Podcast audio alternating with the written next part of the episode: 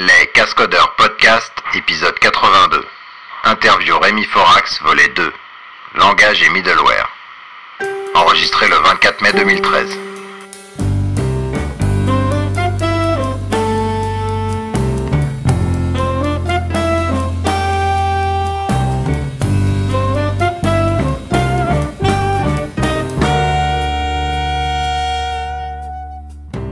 les.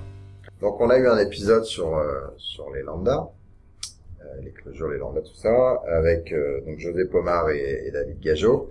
Et puis euh, ça a un peu râlé sur euh, pas tant euh, ce qui est en dessous, comment c'est implémenté. On voit bien qu'il y a des bien. etc. Voilà.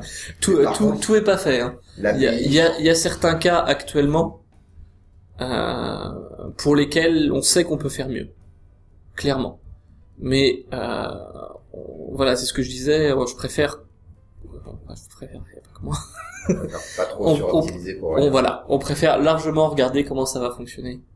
Euh, C'est vrai, c'est vrai aussi pour le pour l'API. Je veux dire pour le- les optimisations de l'API.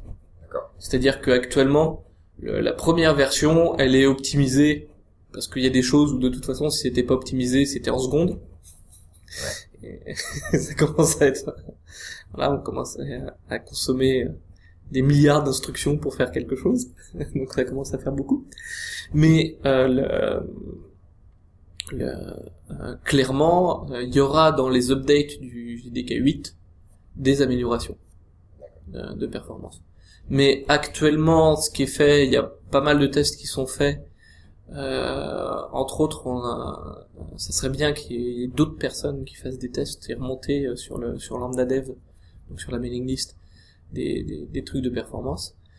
Euh, euh, Il y a un, euh, donc, entre autres une équipe chez Goldman Sachs où ils ont pris un vrai projet et où ils ont mis des lambda partout sur du vrai code et où on peut regarder qu'est-ce qui va, qu'est-ce qui va pas. d'accord. Et au niveau du, parce que eux ils râlaient plutôt sur le design de l'API plus que Ouais. sur les perfs finalement. Ouais. C'est- on, on peut pas faire filter sur liste. Ouais, voilà, il y a des, des trucs où tu es obligé de passer par une, se- une seconde méthode pour... euh, Ouais. Voilà. Alors il y a, hum, il y a, il y a plusieurs raisons à, à ça. Euh, alors, premièrement, la première chose qui est de dire pourquoi on a le, une nouvelle interface, pourquoi on a Stream. Ouais. Pourquoi on n'utilise pas directement, euh, je fais euh, mon opération sur une collection, et ainsi de suite. Alors, euh, la, façon dont on veut que les choses marchent, si on prend quelque chose où on fait euh, classiquement un map filter reduce ou filter map reduce, ça dépend l'ordre dans lequel on veut faire les choses. Euh, si on on fait bêtement, c'est-à-dire que si on l'applique sur liste, on va être obligé de créer des collections intermédiaires. C'est-à-dire que si je prends ma liste, je fais un filter, je vais devoir recréer une nouvelle liste. Et si après je refais un map, je vais devoir recréer une nouvelle liste. Et donc je vais avoir des structures intermédiaires, et on sait que ces structures intermédiaires, le JIT les virera pas. D'accord. D'accord? Euh, Il y a des beaux papiers de recherche qui expliquent comment on fait, et pratiquement on sait pas le faire. D'accord? On sait le faire pour des langages qui n'ont pas d'effet de bord. Basiquement, tous les langages qui ont des effets de bord, on sait pas le faire. Donc, ça veut dire quoi? Ça veut dire qu'on peut pas créer une API géniale où on va pas avoir les structures intermédiaires qui seront créées. Donc ça veut dire qu'on ne peut pas faire les appels directement sur des collections. L'autre solution, ça serait de dire, bah, je fais les appels sur des collections, mais mes méthodes sont lazy. Mes méthodes sont paresseuses. Elles me renvoient une nouvelle liste, mais elles créent pas les objets intermédiaires. Euh, ça, c'est, on est parti sur cette idée-là au départ. On est parti sur cette idée-là au départ, et le, le gros problème, c'est que après, on a mixé en plein milieu de la même interface et des trucs lazy et des trucs pas lazy. D'accord? On sait que c'est la catastrophe. Le- Il y a plusieurs euh, euh, plusieurs langages qui ont designé euh, des API avec des lazy et des trucs pas lazy. D'accord? Entre autres, ça a été aussi fait pour le range de Python. Python, ils avaient un range et euh, il y a un nouvel appel qui s'appelle xrange. Il y en a un qui est lazy et pas l'autre. Au début, ils avaient changé le range pour qu'il soit lazy. Il était pas lazy, il est devenu lazy. Et ça me gueulait tellement que finalement ils sont revenus en arrière. Je pense pas que ça soit sage de proposer une interface qui est et des appels lazy et des trucs pas lazy en plein milieu. D'accord Du coup, stream, ça retourne un objet intermédiaire qui va collecter l'information. et Exactement. rien faire avant. Exactement. Le, un stream, c'est justement quelque chose dont le but est de pas faire le travail, mais juste de savoir quel est le travail à faire. En termes de programmation, ça revient à faire de la programmation plus ou moins déclarative. Je déclare que sur mon objet, je vais faire telle chose. Je déclare que sur mon objet, je vais faire telle chose. Et à la fin, quand je fais mon, euh, je vais mettre ça dans une liste, alors je sais, je vais le mettre dans une liste, alors je vais pouvoir faire tous les appels. D'accord. Donc ça veut dire qu'au niveau de l'API stream, j'aurai des appels qui vont lier les choses, c'est assez facile, ça prend un stream, ça renvoie un stream. Et j'ai des appels qui sont dits terminaux, qui vont, vont eux me renvoyer une valeur, donc soit la valeur d'un calcul, soit un truc vrai-faux, est-ce que ça existe ou ce genre de choses-là, soit une autre collection. Ok. Euh, alors là, on va passer à la, à la zone fourre-tout, hein, c'est toute chose à dire sur... Alors donc pour revenir, euh, pourquoi ça a râlé Ça a râlé aussi pour nos errements, c'est-à-dire qu'au début on avait une API, changé. on avait une API qui marchait sur les listes, et puis tout d'un coup ça marchait pas sur les listes. Alors les gens ils étaient pas contents. Mais c'est parce que ça marchait souvent, pas bien. euh, alors, apparemment, du point de vue de l'extérieur, c'était souvent, ah bah tiens, dans l'avion, euh, il y a une, une nouvelle API qui est sortie, et puis... Ouais, alors après, après t'as euh, autre chose, c'est que les gens ils ont l'habitude quand t'as l'API en Java d'avoir la doc qui va avec, qui explique les trucs. Le truc c'est que euh, on voulait être agile et on s'est dit, c'est peut-être une connerie, On va pas faire de doc. et on va pas faire de doc avant d'avoir quelque chose d'à peu près propre. Donc actuellement là il y a la doc qui explique ce truc-là, une vraie doc, une doc habituelle, même un peu longue qu'il faut lire une fois. Euh, c'est c'est un, donc un problème plus pour les early adapters, euh, les adopteurs, je veux dire. Les, les gens qui au démarrage, bah oui, parce qu'il y a les errements de nous, mais euh, euh, au début les listes de discussion de l'API étaient pas publiques. Donc basiquement il y avait oh l'API elle a changé mais on sait pas pourquoi. Ouais. D'accord? Et nous, il y a euh, certaines fois, que ça soit moi ou d'autres, on n'a pas été non plus hyper euh, gentil à poster quelque chose en disant on l'a fait pour ça. Ouais. Donc il a fallu que les gens râlent pour qu'on le dise. Voilà. Ah bah si les informaticiens étaient communicateurs, hein, ça se saurait. D'accord. Alors on va, on va passer au, au fourre-tout, donc euh, je vais te forcer à te limiter à une minute et demie, deux minutes par sujet, pour qu'après on ait un peu de temps sur ton Java Next. Ah, ah. Alors, euh, Dynalink, Mhm. ton avis sur Dynalink. Alors petit 1, qu'est-ce que c'est? Et ensuite, euh, c'est... Alors qu'est-ce que c'est? C'est une lib- c'est une euh, librairie qui est faite par euh, Attila. Je vais pas prononcer son prénom parce que je vais le massacrer. Euh, donc qui est euh, Attila, c'est- euh, ou oh, ça va être affreux. Euh, on peut dire ce qu'il a fait, ça sera assez, assez, assez rapidement. C'est lui qui a fait Rhino, qui est l'implémentation JavaScript. Java, il a fait ça en 2000. Donc je veux dire, c'est un, un des premiers à avoir fait un langage dynamique. C'est pas le premier, hein, mais c'est un des premiers à avoir fait un langage dynamique qui tournait sur la plateforme Java. D'accord? C'est un des premiers à avoir fait du JavaScript côté serveur avec tous les problèmes que ça. Avant Node.js, je veux dire bien avant Node.js, avoir sa- son API et ainsi de suite, c'est c'est un des trucs d'ailleurs où Node.js, il y a des trucs qu'ils ont repompés sans dire que ça venait de lui, mais bon, c'est pas grave. Ça aurait été bien. Je veux dire, il, il- c'est pas lui qui a râlé, hein, c'est moi qui le dis. Ouais, sur les Les-. Bon, c'est ça, mais ça aurait été bien de le dire, quoi. Mais comme ça venait du monde Java, fallait pas le dire. Ouais. C'est un peu dommage, quoi. Donc c'est quelqu'un qui a fait en fait quelque chose qui est de dire y a- y a- tous les langages dynamiques ont le même problème à un moment donné, qui est ils doivent appeler du Java, mais ils sont dynamiques et Java il est typé. Donc on doit faire quelque chose à l'interface entre les deux, parce que c'est bien quand même si le langage dynamique il marche quand même avec du Java et ça pour avoir l'interop avec euh, avec des librairies qui sont déjà écrites en Java, c'est quand même Ouais. quelque chose d'appréciable. Et donc ce qu'il a fait au début, c'est une librairie qui permet à n'importe quel langage dynamique de d'aller vers du Java en fait. D'accord. Donc ça c'est la première étape. La deuxième étape, c'est qu'il a formalisé ces appels-là euh, de façon un peu plus générale en disant euh, si je veux accéder à un champ, voilà comment il faut que j'encode mon invoke dynamique. Et donc ça, ça permet quelque chose, ça permet d'avoir de l'interopérabilité mais interlangage dynamique. Ouais. C'est-à-dire, j'ai un bout en clojure, j'ai un bout en, en Ruby, en JRuby, et je suis capable de voir les choses parce que accéder à un champ, c'est encodé de la même façon, je sois dans mon code qui a été généré par JRuby ou que je sois dans mon code qui a été généré par Clojure.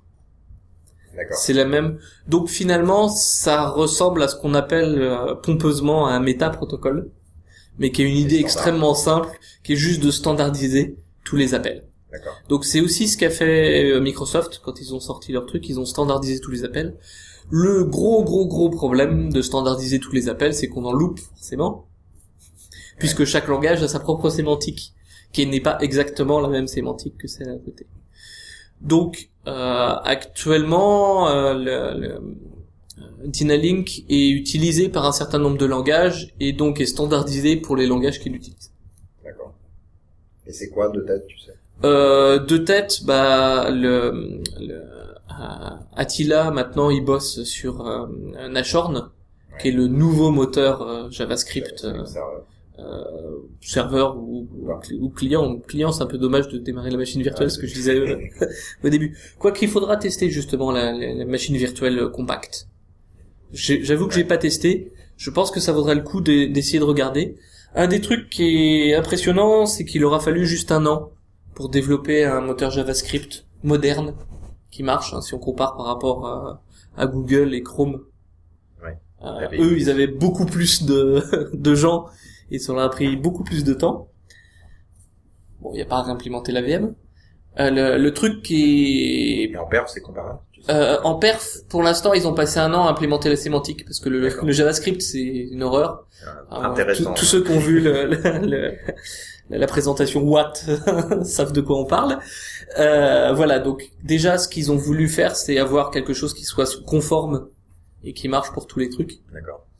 Donc c'est-à-dire et lire la spec et après aller regarder toutes les implémentations qui existent déjà parce que chaque implémentation euh, implémente pas exactement complètement la spec.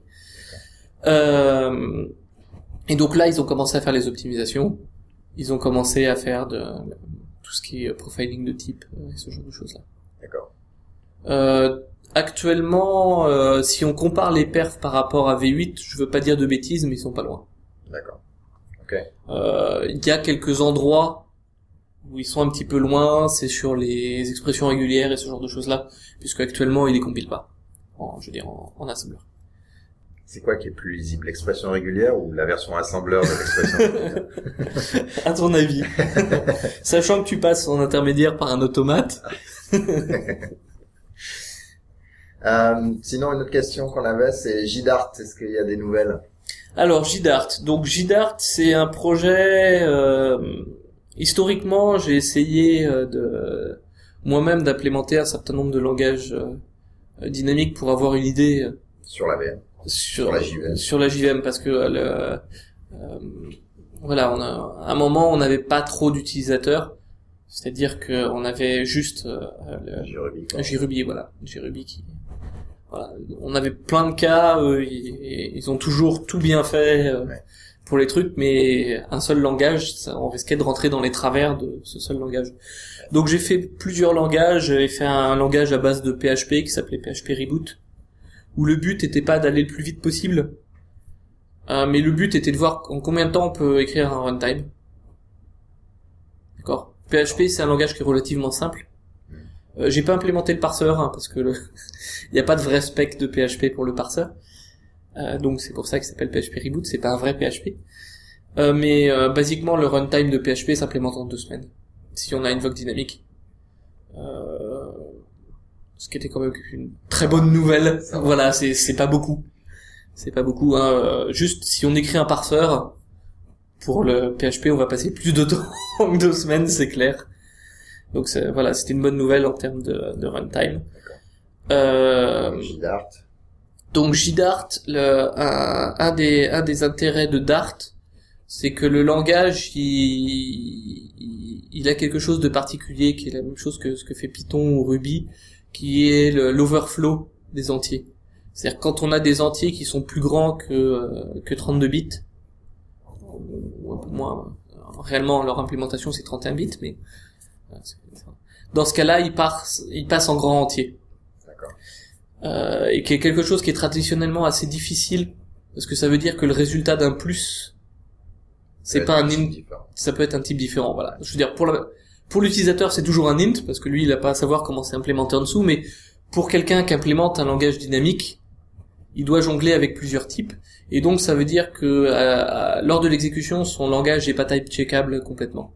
On peut pas propager les types complètement euh, à runtime. Donc c'était euh, principalement pour voir comment on, faisait pour faire ce truc-là. Euh, le, résultat est assez mitigé dans le sens où l'idée c'était d'avoir une analyse statique du, code suivie d'une façon particulière de générer le code. L'analyse statique, j'ai pensé très longtemps qu'elle était linéaire, elle l'est pas du tout. Mais je m'en suis aperçu assez tardivement. C'est-à-dire que euh, il a fallu que j'attende que Google implémente un certain nombre de benches particuliers pour que je me rende compte que, que ça marchait pas bien. Donc euh, de ce point de vue-là, c'était c'était un problème. L'autre problème, c'est que le langage change pas mal et que je suis tout seul par rapport à une armée de, de gens qui de chez Google. Et donc, euh, c'est que t'allais attendre tranquillement la 1.0. Ouais, c'est ça. Je vais attendre que ça se tasse un petit peu parce que c'est ça. Je, par exemple pour le, le, mécanisme de euh, méthode not, not euh, understood qui est euh, la méthode qui est appelée si jamais on trouve pas la méthode. Ouais, le catch le, voilà c'est ça qu'on a classiquement par exemple en Ruby ou en Smalltalk aussi. L'implémentation a varié deux ou trois fois. Et comme j'étais stupide au lieu d'attendre que ça se calme j'aurais implémenté à chaque fois. J'ai commencé à en avoir marre de réimplémenter x fois le, le même mécanisme parce que c'est des mécanismes où si on veut le faire de façon efficace faut réfléchir bien longtemps avant de le faire, donc euh, voilà, j'en ai eu un petit peu marre que ça change trop souvent. Ok. Euh, est il y a un backport pour JDK euh, Enfin, il y a un backport d'invoke dynamique pour les anciens JDK. Ouais. C'est toi qui fais ou c'est moi qui ai fait, ouais. C'est moi qui ai fait. Euh, c'est laissé en friche. Enfin, c'est, je corrige les bugs quand on me remonte les bugs. C'est pas super utilisé parce que euh, en termes de perf, je suis loin derrière par rapport à la machine virtuelle. Donc c'était plutôt. Pas, pas non. Tu pourras pas attraper. En fait, historiquement, il y a un moment où j'étais plus rapide, mais ça n'a pas duré longtemps. D'accord. Euh, c'est Guillaume qui posait la question, donc je pense qu'il se demandait s'il pouvait euh, utiliser une bug dynamique partout dans Groovy. Partout dans Groovy, et la, la, réponse est je pense non, parce que les perfs sont trop trop loin. D'accord. De ce, de ce que de ce qu'on peut offrir. Bon bah tu gardes ton code pour Guillaume. en attendant. non non non. De toute façon, ce que Guillaume il doit faire, c'est pour Groovy 3, il doit faire en sorte que ça marche que pour à partir de Java 7. Euh, parce que actuellement dans Groovy, il y a quand même beaucoup de code aussi chargé qui sert pas si on est en Java 7, mais qui sert si on n'est pas en Java 7. Donc on se retrouve aussi quand même avec un runtime plus compliqué parce qu'on veut gérer les deux versions. Et euh, je veux dire, pour le langage, ça a un intérêt de passer en full Java 7, qui est de dire bah je vais plus avoir tout le support des trucs avant, qui est un support qui est relativement compliqué, et donc je vais pouvoir m'atteler à faire d'autres optimisations parce qu'il y a toute une partie du code que je vais pouvoir virer et que je serai plus obligé de supporter. Donc je veux dire, c'est effectivement embêtant parce que tout le monde n'est pas sur Java 7, loin de là, mais en même temps c'est un pari sur l'avenir, qui est de dire je vais pouvoir simplifier mon runtime et donc je vais pouvoir faire en sorte que Groovy aille plus vite. Ok. Euh, on a parlé de, de volatile et je voulais pousser puis après on est passé à autre chose. Euh, Quelqu'un qui demandait ton avis sur les software transaction memory, oui. soft et hard, oui. et si euh, finalement ça pourrait aider dans ce, enfin ça c'est moi qui rajoute, ça pourrait aider dans les, les... ne pas avoir utilisé volatile. Euh, en tant que... Alors euh, clairement. Le il y a plusieurs choses. Euh, clairement, si on le veut au niveau soft, il faut que ça soit intégré au logage, comme le fait Clojure. Si on l'a sous forme de librairie, il y en a, il y a euh, Multiverse par exemple, qui est, qui est, une librairie assez connue pour, pour Java.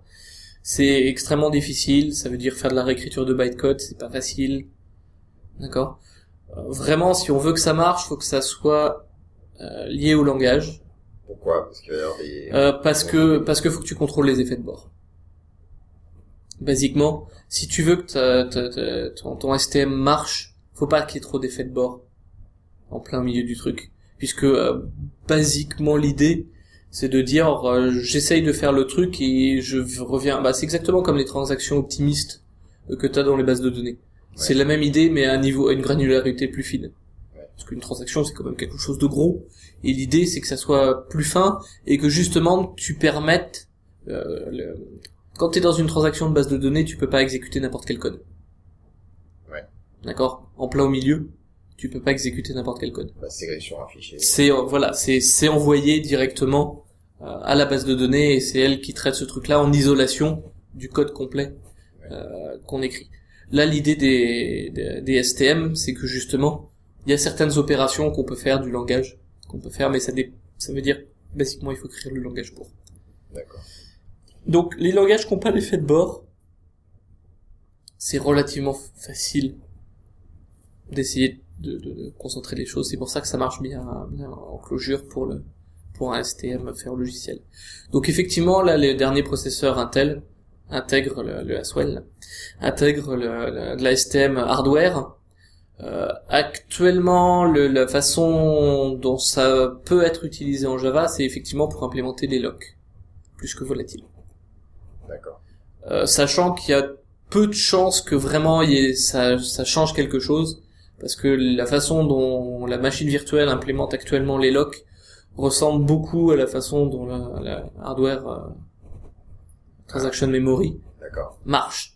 Donc ça va plus booster des trucs comme le C++ que vraiment Java. Parce que en Java, comme on a déjà cette idée de machine virtuelle qui regarde comment le lock, basiquement les locks, si on veut les implémenter, il faut le faire dynamiquement. C'est-à-dire qu'il faut pas avoir la même structure de données pour implémenter un lock où j'ai euh, 120 threads qui sont en attente sur le lock et un lock où de toute façon c'est toujours la même thread qui prend le lock. D'accord? Euh, Faut avoir justement un algorithme qui est capable de changer. C'est pareil, c'est pas le même algo si on est en multiproc, pas en multiproc, c'est pas forcément le même algo si les deux threads, si j'ai que deux threads, qui est un cas relativement fréquent, sont sur le même cœur, par exemple, parce qu'elles peuvent discuter plus vite sans passer par le ravin. Il y a tout un tas d'optimisations qui sont possibles, mais à runtime. Euh, uniquement sachant qu'il y en a certaines où discuter. Faudrait discuter avec l'OS et avoir des primitives spécifiques au niveau de, l'OS. Là, l'OS souffre souvent, des fois, pas assez de, pas assez d'informations.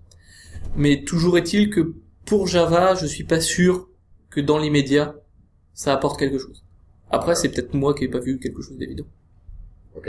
Bon après il y a le modèle euh, qui pourrait faire que euh, un, ça soit le code soit vaguement compréhensible et B, du coup euh, que la, la fenêtre de lock euh, physique elle soit plus petite. C'est ce qui se passe dans les dans les sur les bases de données finalement. On, on est un petit peu optimiste, mais du coup le moment où on dit bon bah voilà on va effectivement appliquer les changements, il est il est à la fin, il est beaucoup plus compact et Hmm. du coup on va pouvoir scaler un peu plus. Quoi. Oui, c'est clair.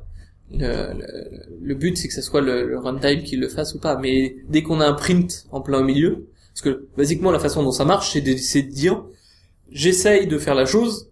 Si ça marche pas, bah je, je prends le lock et j'essaye de recommencer. C'est exactement comme les, les, transactions optimistes. Euh, bon, on peut le faire plusieurs après, fois, machin, et Peut-être ainsi que les suite. mais- STM, elles disent, euh, tu fais pas d'IO, quoi.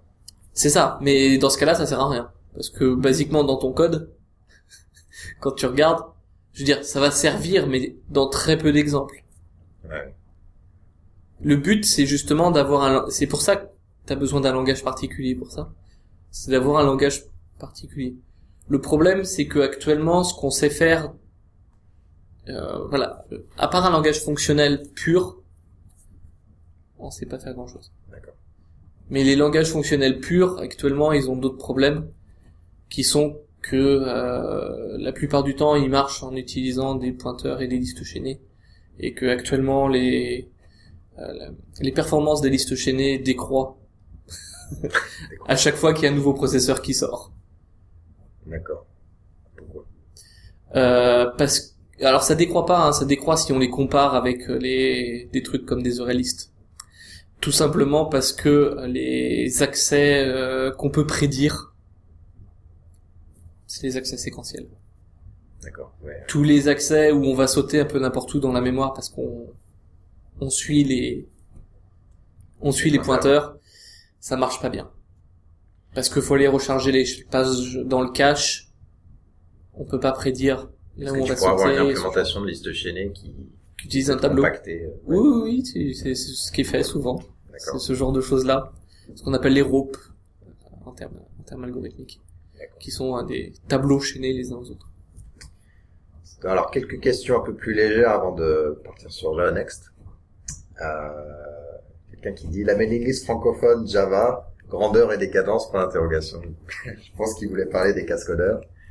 Ah moi, moi, c'est ce que j'aime bien le, sur la mailing list des cascodeurs, c'est que voilà, t'as grandeur et décadence qui sont y a toujours quelqu'un qui essaie de remonter le débat et d'autres qui les font des... Voilà, c'est ça. J'avoue aussi que j'ai baissé le débat de temps en temps. C'est euh, c'est ça qui est intéressant, c'est que c'est pas trop policé. Les gens ont le droit de dire des conneries, les gens ont le droit de dire aux autres qu'ils disent des conneries. Euh, Non, on a juste policé une fois quand c'était sorti du, du Bien sûr. de l'informatique. Bien sûr, c'est il y a toujours. hein, le- euh, Mais euh, je, je veux dire, ça, ça marche relativement bien et c'est c'est intéressant. Ça va. Bon, moi je lis pas tout, hein, j'avoue. Comment ça, tu lis pas tout? Non. c'est le truc, c'est parti euh, en fumée, enfin en, en feu de broussailles comme ça, et on s'est dit bon bah tant pis, c'est bien. Sinon, euh, à quand euh, Rémi euh, Rémi fait des tweets?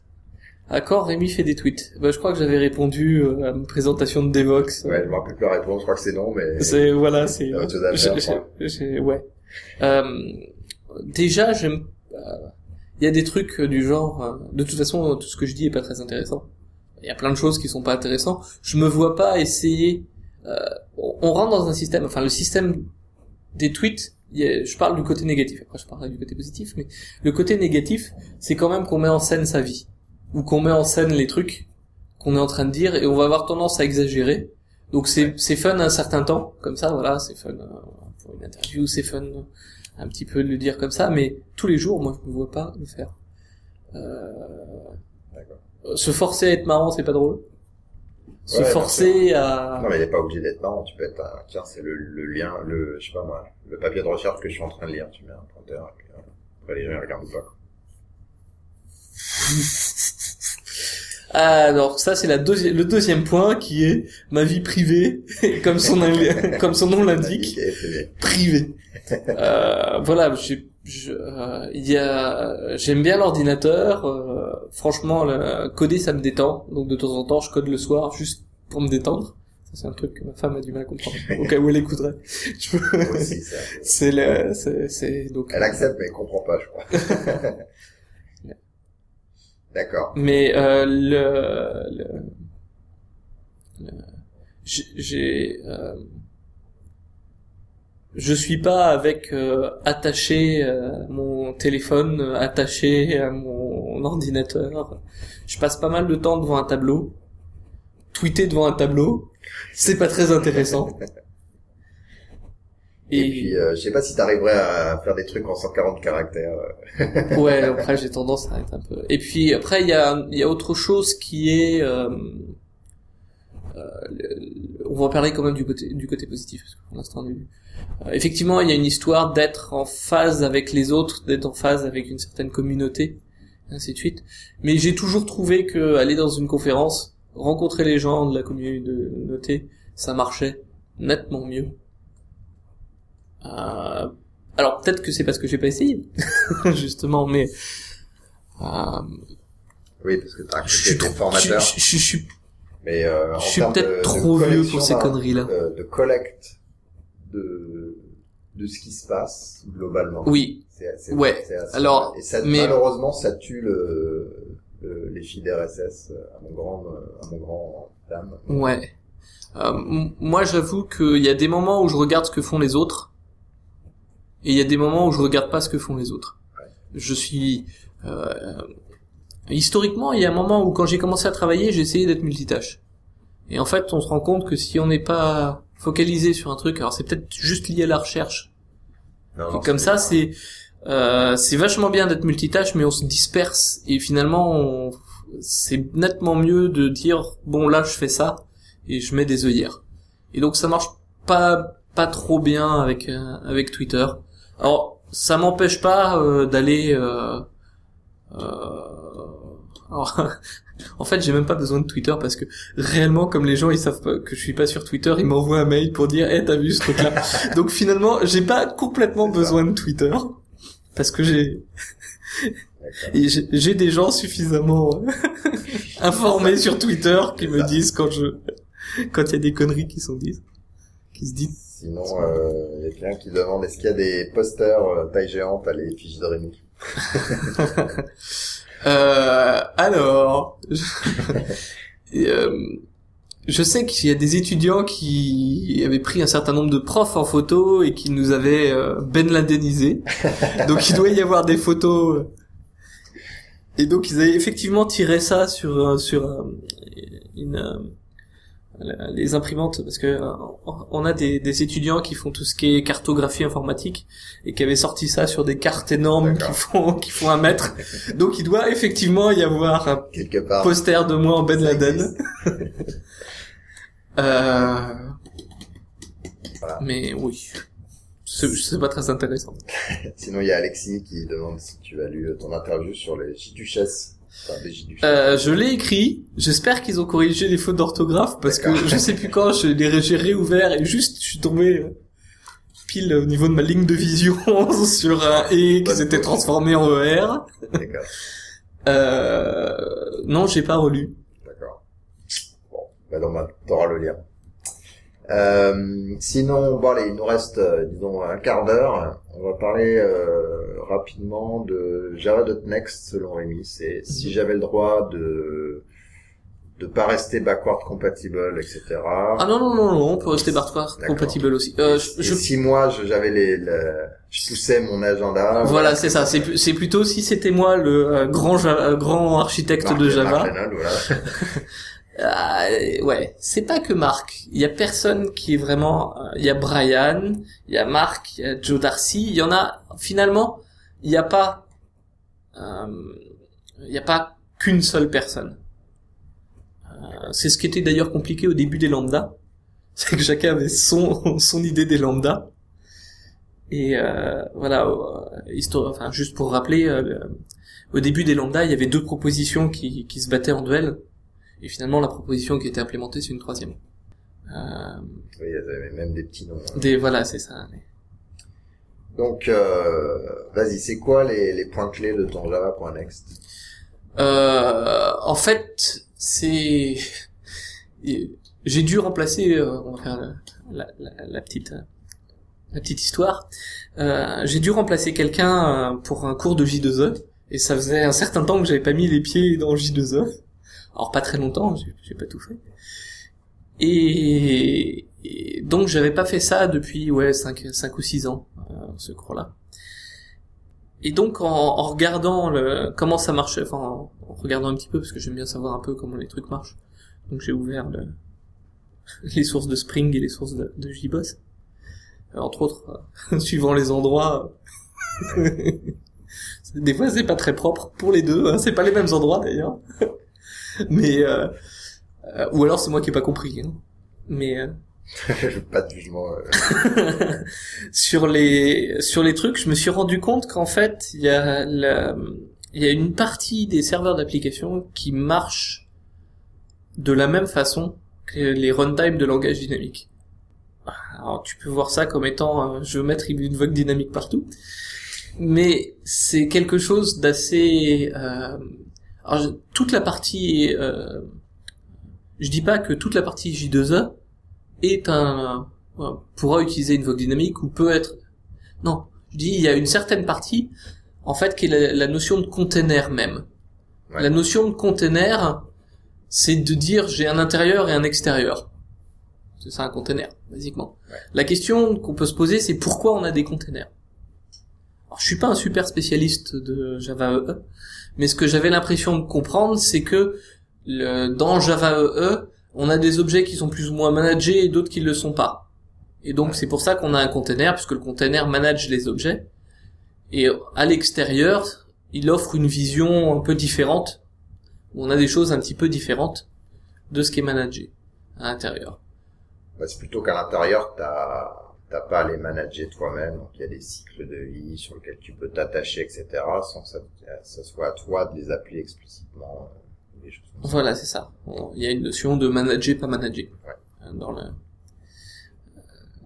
dans le truc. Le maintenant, autre chose. Euh... J'ai regardé un peu comment fonctionnait Rails. Ouais. J'ai pas dit que j'avais tout compris. euh... Ils ont qu'un seul objet. Ils ont pas cette notion de proxy d'intérieur et d'extérieur. Ouais. Je pense que c'est dû au, au langage, parce que le langage Donc, permet. Juste, juste pour, pour expliquer aux gens, euh, il y a souvent des proxys euh, au niveau des conteneurs pour dire, bah, comme on notamment on sait faire de l'interception des choses comme ça, quand un client appelle un des objets, en fait c'est le proxy, on va faire Mhm. des choses devant, démarrer des transactions, ce que tu veux, et ensuite appeler l'objet lui-même, euh, qui est le code que vous avez vous codé, on fait des choses, et quand on ressort, on fait, on ferme les transactions, On- etc., et on rend ça au Ouais. client. Donc le, proxy le, le- le- voilà le, le support des transactions, le support de tout ce qui est logging peut être fait comme ça aussi. Ouais. Le, Le- c'est un mauvais exemple, mais ouais, le Mm. C'est celui qu'on prend. C'est celui qu'on prend parce qu'il est simple à écrire. C'est pas le bon exemple parce que souvent c'est pas comme ça qu'on va le faire. Ouais. Mais c'est un bon exemple au sens euh, euh, pédagogique. Ouais. Même si c'est un exemple artificiel parce que c'est pas comme ça qu'on le fera clairement. Mais la sécurité par exemple. Ouais. Euh, on veut que euh, voilà re- restreindre euh, pour certains objets l'accès et que si les gens se sont pas authentifiés ou et pas les et pas les droits alors dans ce cas-là ils puissent pas accéder euh, Un autre exemple dans le monde c'est ben je te donne un objet mais je l'ai pas chargé en, en base de la base et puis quand il accède, je vais charger. tu- voilà c'est ça la, la partie lazy du Ouais. donc euh, le... en fait tous ces trucs là c'est des choses qui peuvent être résolues en utilisant une vague dynamique parce que euh, le, le mécanisme d'interception d'accord c'est on trouve la même chose dans les langages dynamiques on trouve cette même idée de pouvoir euh, dire bah avant de faire mon appel à ma méthode à la fin là, je vais démarrer une transaction ou je vais faire ce genre de choses là. Donc la première chose c'est qu'on n'a pas besoin des proxys. D'accord? Qu'est-ce qui est fait au niveau du monde de Rails? Ils utilisent les euh, méthodes not understood là justement dont on parlait, qui est de dire bah j'appelle une méthode mais finalement la méthode elle n'existe pas. Elle a un autre nom ou elle, elle est différente. les voilà ou ce genre de choses là et par convention je sais ce que je vais faire derrière. Je sais que je vais démarrer ma transaction. Je sais que je vais faire ce genre de choses là et ainsi de suite. Le on peut avoir exactement la même chose en Java. Et je pense que ça simplifierait beaucoup un certain nombre de choses Le- la première chose c'est que ça éviterait les proxys donc ça éviterait d'avoir euh, moi, une des une des façons de, voir le de voir qu'il y a des proxys qui traînent et ainsi de suite, c'est de regarder juste les stack traces. On voit qu'on a des dollars proxy, euh, qu'on a du code généré qui traîne. Euh, L'autre point des proxys, c'est qu'une fois qu'on est dedans, euh, on n'appelle plus la stack d'interception. Alors que j'imagine qu'avec log dynamique, on pourrait. On pourrait. Ça résoudrait un certain, Un certain nombre de problèmes. C'est vrai qu'on a certains cas où on est obligé de ressortir pour rentrer en fait. Voilà, c'est ça. C'est- obligé de. On est obligé à l'intérieur de redonner une demander. extérieure, voilà. Voilà, c'est ça. On est à l'intérieur et on demande une référence sur le proxy externe pour pouvoir appeler les choses, qui est quand même quelque chose d'un peu affreux. Euh, donc ça va aussi avec le fait de présenter une API à peu près propre, qui est de dire, c'est pas parce que je code mes, mes trucs métiers d'un côté, mes objets de l'autre, que la vue que je peux avoir externe de mon objet, elle regroupe pas les deux. Il y a rien qui empêche de faire ça. Parce que justement, on va, on va séparer l'appel du code qui va être donné. On va avoir l'impression d'appeler une méthode sur l'objet, mais réellement, ça va être rerouté autre Ouais. part. Parce que basiquement, une invoke dynamique, il permet de faire ça. Il permet de faire ce rerouting. L'autre gros intérêt, c'est que le rerouting ne fait pas de boxing. Si on regarde la façon dont sont implémentées l'API des proxys, ça fait du boxing dans tous les sens. Vas-y, de... zoom là-dessus. Bah juste euh, le quand on doit euh, alors démarrer les transactions, c'est peut-être pas un bon exemple, mais on a un certain nombre d'exemples pour lesquels on a besoin des valeurs qu'on est en train d'envoyer en Ouais. paramètres. Ouais. D'accord?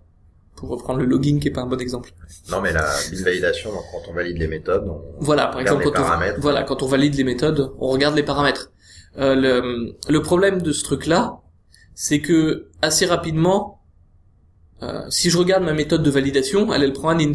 Quand j'appelle, j'appelle avec un int. Je vais juste regarder s'il est positif. Bah, si je regarde le chemin par lequel je suis suivi, il y a un moment où je vais transformer en integer et je vais ressortir de l'autre côté. Pourquoi? Parce que le- les chemins de routing, ils sont écrits sur object. L'intérêt, c'est que si le routing il est fait en utilisant une invoke dynamique, on n'aura pas ce boxing intermédiaire. Et tout d'un coup, ça va être beaucoup plus efficace parce que c'est un boxing que la VM ne sait pas actuellement retirer. Donc, Bon, après, si, parce que le truc, c'est que si euh, bin validation, dans notre cas, mhm, lui, euh, de toute façon, il sait pas valider un, int, il sait valider un integer. Dans ce cas-là, quand même. oui, mais c'est parce que l'API a été écrite en sachant que c'était des proxys. Si ton API elle avait été écrite en disant oh, tu peux très bien avoir bin validation euh, 2 ou je sais pas quel est n plus 1 qui dit bah maintenant on peut utiliser des ints et ça marche et ça fait plus de boxing. Faudra des types paramétrés, euh. On peut mettre des, des, des trucs natifs, des, des types natifs. Ou avoir une convention et avoir des méthodes statiques ou euh, et des annotations. hein. Parce que un des trucs, on peut le voir aussi, une autre façon de voir la même chose, qui est actuellement depuis Java 5, on a quand même des annotations dans le langage. Mais le langage ne fournit pas de mécanisme disant comment on doit implémenter les annotations. C'est-à-dire, on n'a aucun, aucune façon, quand une méthode est annotée, soit on l'obtient par réflexion, soit on fait euh, de la euh, de la transformation de bytecode. Et au moment où on transforme le bytecode on en profite pour aller lire les annotations correspondantes. Euh, on n'a pas de façon en Java assez propre de dire ce qu'on peut dire. On, on l'a par exemple dans l'API du compilateur. Dans l'API du compilateur ou dans les transformations d'AST de Groovy on dit si j'ai telle annotation tu me fais telle opération on n'a pas cette possibilité-là en Java. Bah, il y a le, il y a c'est ça, on l'a côté compile. Mais on l'a pas côté runtime. Ah, exact. exact. Et c'est côté runtime qu'il faut l'avoir. C'est lors de l'exécution Ouais. qu'on veut ce truc-là. Parce que le, un des intérêts aussi, quand on regarde dans la partie euh, Java EE, on a toute une partie configuration, machin et ainsi de suite, qui est assez compliquée. Parce que c'est pas la même façon de faire quand on utilise bidule security, quand on utilise machin. À chaque fois, on a toute une partie configuration. Alors ça s'est amélioré avec le, le fait d'utiliser de l'injection de dépendance. Mais le, le- si, si, si on a euh, le, compilateur qui insère des invokes dynamiques, on peut proposer une API qui va permettre justement de dire euh, par défaut tu utilises euh, tel container et le container est une constante pour toi. Mais si on veut, on peut changer de container. Alors peut-être pour les containers on va pas changer, mais on va peut-être changer euh, la sécurité, l'API de sécurité ou l'API de, de persistance, de, de cache, de le cache de deuxième. Quand tu dis API, c'est plutôt la, De l'implémentation, pardon. L'implémentation totale. Donc ça permet à chaud de changer d'implémentation. Ou entre autres, ça permet aussi à chaud de dire là, je rajoute La sécurité. ma sécurité parce qu'il y en avait pas avant, ou je rajoute mon truc de profiling, qui est quand même un truc. euh, Actuellement, le profiling d'application J- JEE, on a un truc qui est pas différent du profiling Java, on va dire. On n'a pas un truc spécialisé. Il y a des outils spécialisés qui ont des connaissances de, des types de composants et qui, du coup, C'est ça, mais qui sont ça. spécifiques dans ce cas-là à une implémentation particulière Euh, probable. des, de Ouais. euh, moi de ce que j'avais regardé euh, c'est comme ça c'est-à-dire c'est aussi un des intérêts euh, si on sépare le mécanisme d'interception de l'implémentation, ça peut, ça dit, ça veut dire qu'on peut venir avec des micro-containers très très light et ça permet aussi d'avoir de, de mixer des API et de dire ah, ouais mais euh, JBoss Security c'est nul. Je crois que ça existe pas? J'ai le droit de dire que c'est nul. Si, a Si ça existe, merde. Ou euh, JBoss machin c'est nul, mais par contre Spring machin c'est nettement mieux. Ouais. Et je vais pouvoir avoir parce que je veux quand même mon container JBoss, mais par contre je veux Spring Security dedans. Ouais. Actuellement, on peut faire ce genre de choses-là parce que euh, les mecs de pour le cas de Spring Security, ils se sont fait chier à regarder quels étaient tous les protocoles et ils émulent le protocole pour de JBoss pour que ça marche aussi. Ouais. Mais bon, si moi je veux faire mon container, Spring Security il marchera pas dessus. Le fait de séparer comment on fait l'interception de l'implémentation qu'il y a derrière, ça veut dire qu'on peut mixer les choses. Et ça veut dire aussi qu'en termes de développement, on va pouvoir développer plus vite. Parce que je suis plus obligé de réimplémenter un container complet si je veux utiliser une nouvelle idée. Je vais pouvoir juste avoir une brique. Parce que c'est un truc qui est, si on regarde la spec de JEE, elle est assez bien faite pour être modulaire. En termes de spec, il y a un gros travail pour qu'elle soit modulaire, mais quand on regarde les implémentations, elles sont nettement moins modulaires. Mais t'as quand même, euh, parce que le détail, le, le problème sont dans les détails, c'est Comme d'habitude. Voilà, t'as quand même de l'interaction entre ces différents trucs. T'as JPA qui va utiliser bin validation, euh, CDI qui va utiliser bin validation, et bin validation qui doit. C'est des annotations. Pourquoi tu fais pas de la composition d'annotations Ou pour- Pourquoi tu mets pas, si t'as mis trois annotations sur ta méthode, ça revient à avoir trois intercepteurs qui sont liés les uns aux autres. Euh, Et toute la sauce de lien est faite par invoke dynamique. Basiquement, ça revient à dire j'ai un métaprotocole, d'accord, qui me permet de lier les choses. Ce truc-là est public, il est connu de tout le monde. Et après, chacun se branche dessus. Et donc, il suffit de dire, moi, je sais implémenter telle annotation, ou moi, je sais faire telle chose quand il y a telle annotation. Et roule. alors, moi j'ai deux remarques. D'abord dans ta présentation euh, à, à Devox, tu Mhm. disais voilà, ça va baisser, baisser la barrière à l'entrée. Et maintenant, je Ouais. comprends un peu mieux pourquoi tu dis ça. Après, je voulais quand même dire que le la méthode de proxying, etc., c'est pas non plus 90% du code. Ah non non non, j'ai j'ai j'ai Hibernate, j'ai- non non non on va on va pas réimplémenter la euh, Hibernate. D'accord. D'accord, c'est c'est le but c'est pas de réimplémenter les mécanismes sous-jacents, mais c'est de réimplémenter la couche je parle avec ces mécanismes là. Ouais. Et ensuite, euh, alors attends, j'avais un deuxième point. Non non, le le le métier si tu veux de d'Hibernate ou ce genre de choses là reste le même. C'est la façon de lier les trucs les uns aux autres. Et j'avais un deuxième point, mais là je l'ai oublié du coup. Ah si, dans Java E, donc euh, le prochain là, 7, il y a la notion de intercepteur. Oui, il y a, y a- une histoire de, il y a une histoire de bus. Voilà, avec On- des on- on- voilà, c'est ça, exactement. On, On, se rapproche, doucement, exactement. Non, non, non, c'est clair. Euh, C'est clair que, et ça semble être la direction, et c'est pour Par ça. contre, toi, tu, dans ta proposition, donc tu rajoutais un mot-clé qui est, je sais plus, intercept. Ou Ouais. open, ou Ouais. tu veux, Ouais. sur la classe pour dire cette, cette classe-là, c'est pas une classe euh, normale, elle est ouverte à se faire intercepter. Ouais, exactement. Ça, c'est juste en termes de sécurité, tu veux pas que toutes les classes puissent ça. Parce que sinon, moi, je vais l'intercepter, check password. Ouais. c'est ça qui est bien. voilà. Et du coup, euh, donc c'est là où ça va coincer en termes pratico-pratiques, en tout cas avec la, la politique un peu classique de, de Java, parce que là, pour ré, faudrait réécrire ton application Java I en mettant des open, euh, des intercepts partout. Ah oui, mais euh, j'ai écrit intercept pour fixer les idées, mais il y a rien qui t'empêche de dire que ton intercept, euh, intercept, je vais y arriver, c'est pas une annotation, mais c'est une annotation qui qualifie une annotation, et que dans ce cas-là, tu dises que ton Ah euh, oui, d'accord. Arroba stable, d'accord, elle est qualifiée par ton intercept. Et, C'était une annotation intercept, je croyais que c'était un mot-clé. Oh, c'est peut-être un mot-clé. Le, euh, Il y avait une raison de mettre un mot-clé euh, plutôt qu'une annotation.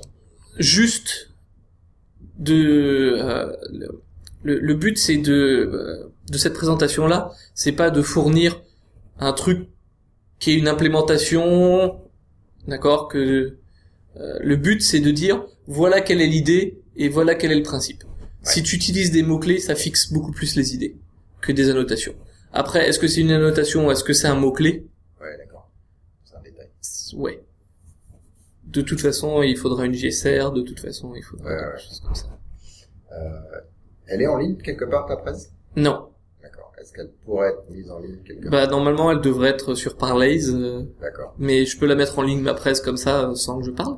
Bah, si on trouve Parlaise, euh, le lien, je le mettrai. Euh, je crois qu'elle n'y est pas encore sur Parlaise. ou un truc en attendant. Ouais. Je crois qu'elle est, elle y est pas encore sur un, Sinon, ça m'intéresse d'en parler aussi euh, chez nous. ouais, c'est ça. Euh, je, Parce que bon, le- tu parles français, alors forcément, euh, dans la presse, ça n'intéresse pas forcément euh, tout le monde sur Terre. Enfin, c'est pas Oui. compréhensible euh, quand Oh, oui. sur Terre. Euh, normalement, je dois, pendant le JVM Submit, euh, D'accord. parler de ce truc-là. Ouais. Et c'est enregistré aussi? Et c'est enregistré, ouais. Donc, euh, fin juillet, et on est censé discuter de ça aussi, euh, avec Là-bas. d'autres personnes un peu là-bas. Oui. Et des personnes SE ou des personnes... Euh, des personnes SE. Je connais pas beaucoup de gens euh, II. Ouais. C'est un peu embêtant. Ah, bah, par Antonio. Et après, l'autre problème, c'est la... Parce que, alors, pour une raison euh, qui reste un petit peu abstraite pour moi, euh, les gens aiment bien pouvoir reconfigurer euh, avec des fichiers de config plutôt que les annotations qu'ils avaient mis au début. Donc, il faudrait aussi un mécanisme Bien sûr. de... de- Mais il y a, mais il y a rien qui empêche de faire ce truc-là. Pourvu que ça soit séparé. L'API qu'on doit fournir, c'est des objets Java. Ouais. On doit manipuler des objets Java en termes d'API. Que après, les annotations, ça corresponde à des objets Java. Que après, ton fichier de configuration, ça corresponde à des objets Java. Roule. Mais comme ça, on peut aussi faire la configuration en écrivant un truc en Java, parce que de temps en temps, c'est un peu plus efficace qu'écrire du XML. Et donc, ton inbox dynamique, donc tu parlais d'un bout de code Java qui permet de, de, de créer le, le choix du dispatch la première fois. Mhm. Euh, c'est là-dedans que tu mettrais l'initialisation ou l'interception, les trucs comme ça, ou ça serait juste un pointeur vers l'inter- ou la, la, la chaîne d'interception? Tu peux faire les deux. Mais un des intérêts, c'est effectivement de pouvoir faire l'initialisation des composants le plus tard possible et ce genre de choses-là. Donc tu mettrais dedans parce que c'est c'est Parce que- en termes de parce que-. Parce que euh, parce qu'on sait très bien que euh, surtout dans les euh, dans les euh, dans les briques euh, JE qui sont pas les pas les pas les serveurs en eux-mêmes mais les trucs un peu au-dessus, d'accord, qu'il y a des parties de code qui sont pas utilisées pour une application donnée et que Ouais. dans ce cas-là ça sert à rien de démarrer euh, le bin validation si euh, finalement de toute façon moi ce que je fais euh, c'est des services D'ailleurs, il y a un, il y a qui a fait des tests sur les différents serveurs sur, sur plein de niveaux donnés, notamment Uh-huh. le, le démarrage. Effectivement, on voit bien les implémentations qui sont rapides, y compris à bootstrapper les trucs, mais pour lequel le bootstrap est un peu plus long que d'autres. Et puis Mhm. d'autres où le bootstrap il est hyper rapide, on dit ah super, mais euh, le moment où on reçoit les, les, les bits pour au début ouais, ouais. Le- mais euh, l'idée c'est quand même que la modularité doit être implémentée euh, en fait on va dire en dehors Ouais. du container Bon, à voir, hein, je, je faudrait Alors, je- un peu, mais je il y a, il y a je quand même des interactions entre les différents euh, containers, comme, comme tu les appelles, qui malheureusement euh, doivent être standardisés, qui ne le sont pas forcément encore aujourd'hui, et ce qui fait qu'aussi euh, soit, enfin, échanger une implémentation JPA euh, du Ah, c'est ah, clair que c'est- de toute façon, euh, là on parle avec les mains et euh, c'est le c'est le monde très joli des licornes. Mais euh, il y a il y a un gros boulot à faire de savoir comment les choses marchent et il y a un gros boulot à faire de euh, proposer des façons de faire si ça marche pas exactement comme il faudrait que ça marche. Ouais. Donc ça va pas se faire en un jour. Ça c'est sûr. Mais euh, ça me semble pas euh, plus affreux qu'aller regarder euh, tous les, les langages dynamiques qui existent et quelle est leur sémantique et comment les runtimes sont implémentés. Ouais, ouais, ouais. Ah, ça, il y a plus de politique. Mais... Il y a plus de politique. Ça c'est ça c'est clair. Euh, De toute façon, il faut une volonté politique Ouais, ouais. que ce que ce que ce, ce truc se fasse. Mais il y a il y a rien qui aussi oblige à faire les choses euh, en marche forcée très vite. Ouais, ouais. on peut très bien avoir l'API disponible et que euh, les serveurs migrent euh, au fur et à mesure. hein. Enfin, Bah, il y a un peu ça dans, dans CDI, un, s'il y a donc il y a un container d'injection mhm. Qui sait faire l'interception, un certain nombre de choses, euh, qui a aussi un truc qui s'appelle les extensions portables, qui, qui permet de dire, bah là, tu simules le fait qu'il y aurait une annotation là, et du coup que j'intercepte ce truc, etc. Mhm. Ce qui fait que toi, en tant que, ce qu'on appelle container, dans une validation, il a, il a implémenté une euh, portable extension, Mhm. et du coup, de manière standard, je m'injecte dans, dans CDI C'est ça, ouais. et euh, Mm. je fais les trucs. C'est pas c'est pas au même niveau de, de ce que tu, de tu parles, non mais tu voilà, peux tu peux tu peux tu- non non mais tu peux voir effectivement le mécanisme que je propose comme un mécanisme un peu plus général que juste l'injection de dépendance mais c'est de cet ordre là Ouais. le autre chose il y a d'autres trucs dont, dont on n'a pas parlé qui sont euh, actuellement le il y a une partie du les, parties, par exemple, Hibernate, il y a des parties qui sont allées assez lentes au chargement, qui sont dues au fait que te- il y a de la réécriture de bytecode. À cause du proxy, tu veux dire Non, de l'autre côté. Pour euh, stocker le fait que les champs sont changés et ce genre de choses-là. Alors, euh, nous, on fait pas ça, mais il y en a. Il y a d'autres où c'est Toplink qui fait ça?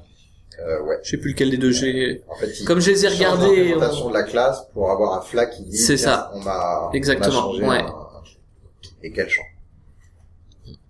Et donc ça, tu pourrais le. Et ça, c'est typiquement quelque chose qui devrait, qui peut être fait directement. Je veux dire, le code généré sera strictement identique, sauf qu'on n'a pas besoin de faire ce, ce changement au niveau du bytecode, qui est quand même un gros gros problème, parce que euh, on écrit une application, mais c'est pas celle-là qui tourne. Ouais, ouais. Moi, ça me, ça me, bah, suis- tombé dedans quand j'étais petit. donc Oui, oui, oui, on peut se dire c'est pas si grave que ça, mais on voit bien que ça a des effets. Si par exemple on prend des outils de code coverage, on voit bien que ça s'exécute et pas exactement de la même façon que le code normal. Ouais, ouais. Le- voilà, la VM peut décider que une méthode sans euh, le, sans l'instrumentation, elle est suffisamment petite pour l'inliner, mais par contre avec l'instrumentation, elle n'inlinera pas. Et ça change les perfs. l'effet de bord Ouais. l'impression que cette méthode-là est utilisée elle prend 20% de ton temps, en fait. non. En fait, non. Dans la réalité. Dans la réalité, non. Et plus on peut se rapprocher, voilà, si on explique les choses à la VM, parce qu'on est actuellement capable de faire ça, euh, on se rapprochera euh, de- des trucs réels et non pas, Hmm. et non pas d'un truc simulé. Quoi. Euh, juste pour euh, fermer l'interview. Euh, donc là, on a parlé Java, Java, Java, et évidemment, on a les langages d'ENIAC, etc. Au niveau du langage, toi, tu restes un, un fanat de Java euh, versus, tu vois, du Scala, de ce que tu veux, Ah. du En- du... encore, encore le, encore les trucs des, de l'interview des, des duchesses. Ah, ah bon On revient- Je sais pas, je l'ai pas lu. moi. Tu l'as pas lu Tu me poses des questions Non, sur un truc que t'as pas lu. avant l'interview, en fait, je me dis, tiens, je vais peut-être compléter avec des questions d'utilisateurs, donc j'ai envoyé ça sur Twitter, et puis ça peut, t'as bien vu, je les ai rajoutés, euh, pendant Ouais, ouais. Euh, parce que parce que voilà, c'était la question des duchesses et j'ai dit à peu près ce que je pensais Tu en, tu en cinq, non, en cinq euh, en cinq minutes ce que je pensais un peu de un peu des langages. Je pense que de toute façon, quel que soit le langage, le fait qu'il existe, c'est quelque chose de bien. Parce que quand on regarde pour le designer le langage d'après, on utilise les trucs qu'on a vus sur les langages avant. Alors, un des trucs qui manque, entre autres, qu'on n'a pas, c'est ça, faudrait pas le faire. Il y a personne qui fait un papier en disant j'ai designé ce langage de cette façon-là et ça marche pas. Pourtant, des fois, c'est vachement appréciable parce que ça éviterait de retomber exactement dans le même travers pour le langage d'après. Mais euh, clairement, de toute façon, les euh, avoir plein de langages, ça a un intérêt, ne serait-ce que en termes de pas se retrouver à avoir qu'un seul langage et finalement se retrouver à être euh, contraint. Parce que un des, un des problèmes des langages, c'est qu'on a tendance à raisonner en termes de soft par rapport aux abstractions que propose le langage. Et si on n'a pas vu une, abstra- une abstraction parce qu'elle n'existe pas dans le langage, je pense, je sais pas, à Java par exemple. Il y a, y a tout un truc avec les lambdas de pourquoi on rajoute les lambdas en Java, c'est trop compliqué les lambdas. On a eu déjà les classes anonymes.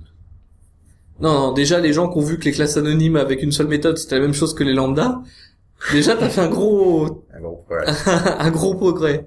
Voilà, non, non, qui était juste de dire pourquoi on rajoute un nouveau concept au langage, c'est déjà suffisamment compliqué comme ça. Et le, le, le- truc est quand même de dire, bah, c'est pas un nouveau concept, euh, le truc euh, Lisp c'est 58 je crois, quelque chose Mm. comme ça. Hmm. Allez, on va arrêter là. 2h11, pas mal. on sera un, un petit peu réduit euh, quand je ferai le, le montage, mais donc ça va être découpé en deux morceaux. Euh, bah, merci à toi de d'avoir fait cette discussion libre. hein. C'était bien sympa. Mer- merci à toi de m'avoir invité. Et puis euh, Chouquette, Coca-Cola, et la fête. hein. voilà, exactement. Allez, à, à ciao tout le monde et à la prochaine.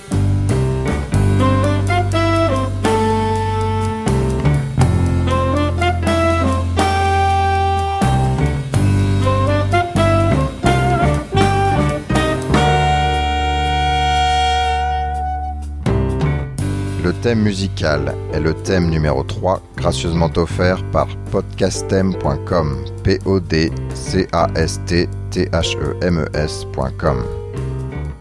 Le logo a été dessiné par Nicolas Martignol, alias le Touilleur Express. www.touilleur-express.fr